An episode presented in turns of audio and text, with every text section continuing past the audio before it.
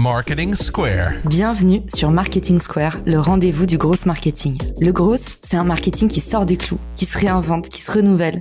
C'est aussi un mindset qui repose sur l'envie de se dépasser, de se détacher de ses opinions une bonne fois pour toutes et d'apprendre en continu. Si tu te reconnais dans cette description, que tu sois débutant ou expert, abonne-toi. Ce podcast va devenir ton meilleur allié.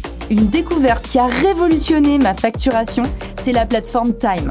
Conçue spécialement pour les entrepreneurs, Time permet de gérer facturation à compte et avoir au même endroit au même moment. Alors ne perdez plus une seconde, car Time vous a préparé une offre spéciale réservée aux auditeurs du podcast. Bénéficiez de 6 mois offerts sur leur compte pro Time Business avec le code promo Marketing Square. Rendez-vous dans le lien en description de l'épisode pour en profiter. Et en attendant, je vous souhaite une bonne écoute.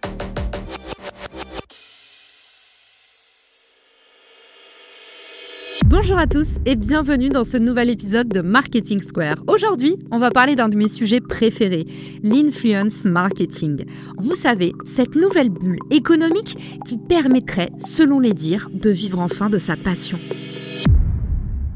Pour commencer l'épisode, voici quelques statistiques croustillantes de la part de l'IAB, l'International Advertising Bureau. Tout d'abord, 44% des annonceurs prévoient d'augmenter leurs dépenses d'influence en 2024. Les marques anticipent également une augmentation de 25% des budgets du contenu des créateurs.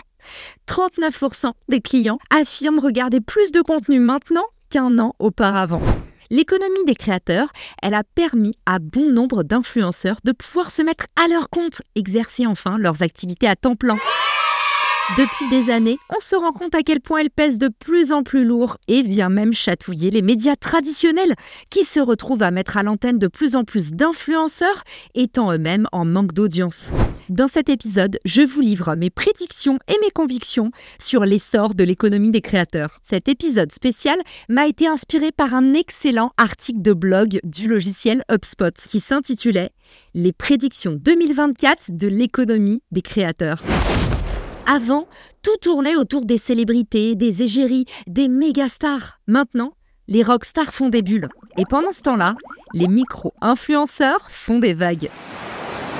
Ces petites communautés, super engagées, sont de plus en plus plébiscitées par les marques et permettent à de nouveaux créateurs d'émerger sans arrêt. Les exemples ne manquent pas de tous ces créateurs devenus entrepreneurs. L'exemple qui me vient tout de suite en tête, c'est Lena Situation.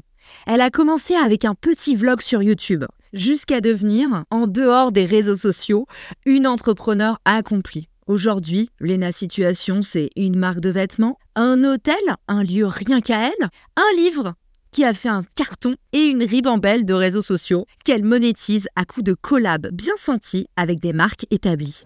Et oui, parce que de créateurs de contenu à entrepreneurs, il n'y a qu'un pas, et dans les deux sens d'ailleurs. Les entrepreneurs qui commencent à créer du contenu et briguent le statut d'influenceur sont également de plus en plus nombreux. Ils ont intérêt à investir dans leur marque personnelle. Oh. Autrement dit, Investir dans sa marque personnelle, ce n'est pas devenir un produit, c'est justement commencer à se positionner pour de vrai en tant qu'expert reconnu et renommé sur son secteur d'activité.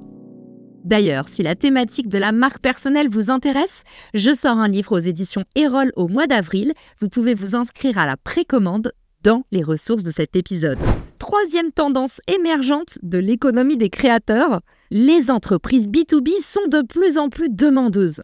Oui, ceux qui payent la publicité trois fois trop cher sur des marchés saturés, les entreprises B2B adorent de plus en plus les influenceurs. Forcément, s'adosser à une figure d'autorité, ça leur permet de faire agir le pouvoir de recommandation. C'est ça le pouvoir de l'influence B2B. Lorsqu'un influenceur que vous suivez depuis longtemps vous recommande un produit, un service, vous avez confiance en lui. Les influenceurs qui cartonneront demain sont ceux qui sauront bien gérer les demandes d'opportunités, car pas question de serrer aux sirènes de marques, produits ou services éclatés, qui ne correspondent pas à vos audiences, qui ne tiennent pas leurs promesses. Si le pouvoir de la recommandation est magique, il pourrait bien également se retourner contre vous. Alors faites attention où vous mettez les pieds, car cette année, l'influence devient de plus en plus encadrée.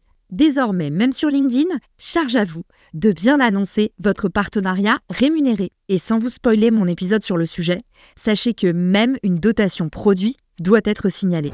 Un dernier avantage, mais non des moindres, pour les entreprises B2B qui voudraient passer par des influenceurs, ces audiences sont bien souvent non polluées. Autant les influenceurs B2C ont abusé des publicités, des collaborations avec des marques, autant les créateurs B2B sont en général beaucoup plus sélectifs sur les marques avec lesquelles ils collaborent.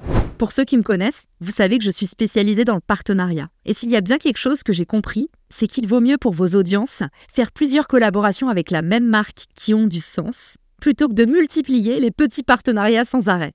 Non seulement ces partenariats génèrent plus de confiance, mais ils sont aussi plus efficaces car comme en publicité, il faut voir plusieurs fois le même contenu pour vraiment se le remémorer. Quatrième tendance de l'économie des créateurs, évidemment la vidéo verticale. Les YouTube Shorts, les TikTok, les Reels d'Instagram, c'est une véritable mine d'or pour les marketeurs. C'est d'ailleurs grâce à la vidéo verticale que j'ai gagné plus de 50 000 followers sur Instagram en moins d'un an. Aujourd'hui, Instagram est devenu une manne de trafic, de leads et de revenus inconsidérables pour moi. Et s'il y a une chose dont on n'a pas encore parlé dans cet épisode, c'est bien sûr de l'aspect négatif et anxiogène de l'économie des créateurs. Cette industrie est tellement neuve qu'elle génère beaucoup de questionnements. Est-ce qu'on va vraiment pouvoir en vivre pendant longtemps ou est-ce simplement un effet de mode? Chez les créateurs, la tendance est au lancement de newsletters car beaucoup se sentent invisibilisés par ces réseaux sociaux qui peuvent choisir du jour au lendemain de vous montrer ou de vous shotgunner. Avant-dernière tendance, les collaborations avec les marques vont grimper, grimper, grimper et atteindre des sommets. Alors, que vous soyez une marque B2B ou B2C, pensez à des collabs étonnantes que vous pourriez nouer avec des entrepreneurs, des créateurs, des leaders d'opinion ou pourquoi pas des médias. Et si vous êtes un influenceur, osez proposer de nouveaux formats. On est déjà à la dernière tendance. Les plateformes alternatives vont se développer, tandis que les médias traditionnels fondent comme neige au soleil.